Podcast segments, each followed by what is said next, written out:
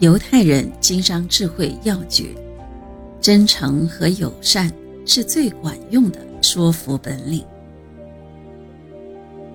在犹太法典上说，温和与友善总是比愤怒和暴力更有利。因而，犹太人认为要说服他人，首先自己要有真诚和友善的态度。真诚是为人的根本。那些取得巨大成功的人都有许多共同的特点，其中之一就是为人真诚。如果你是一个真诚的人，人们就会了解你，相信你。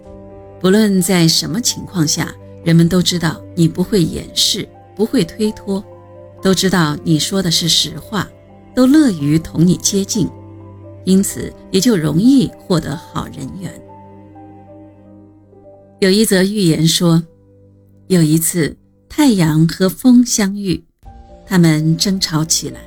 都认为自己比对方厉害，但是谁也不能说服谁。最后，风说：“我来证明一下我的本领。你看到那个穿大衣的老头了吗？我打赌，我能比你更快的让他脱下大衣。”太阳躲到云后，风开始施展他的本领，他愈吹愈大，疯狂地奔向老人。但是老人紧紧地裹住大衣，蹒跚地前进。风一看这种情况，非常生气，立刻狂风大作，愈吹愈急，但还是无济于事。最后，风灰心丧气地败下阵来。风渐渐平息了，太阳从云后露出了笑脸，开始以温暖的微笑照着老人。不久，老人开始擦汗，脱掉了大衣。你看，风的狂怒根本没有解决问题，而太阳的友善赢得了胜利。可见，人们总是乐于接受温和友善的人。还有一个故事说，犹太工程师史德伯希望他的房东能够降低房租，但是他的房东很难缠。许多人都做过这方面的努力，都以失败告终。大家得出了一个一致的结论，就是房东太难打交道，不近人情。史德伯决定试一试，他给房东写了一封信，说合同一到期，他将搬出去。事实上，他根本不想搬走。如果房租能降低的话，他仍然想租下去。没过几天，房东就带着他的秘书来找史德伯。史德伯以友善的方式在门口欢迎他，非常热情。史德伯并没有立即谈论房租太高，而先强调自己多么喜欢他的房子，称赞他管理有方，希望能再住一年。可是房租有点太高了。房东从来没有遇见过一个如此热情而真诚的房客，他简直不知怎么办才好。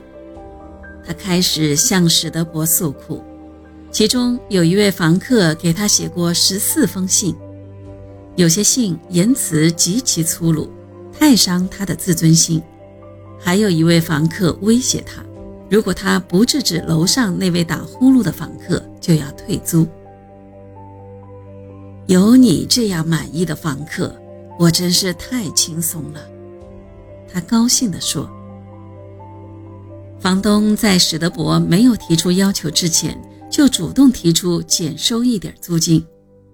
史德伯希望再少一点，说出他能负担的数目。房东一句话也不说就同意了。有没有需要装饰的地方？房东刚要离开时。转过身来问史德伯。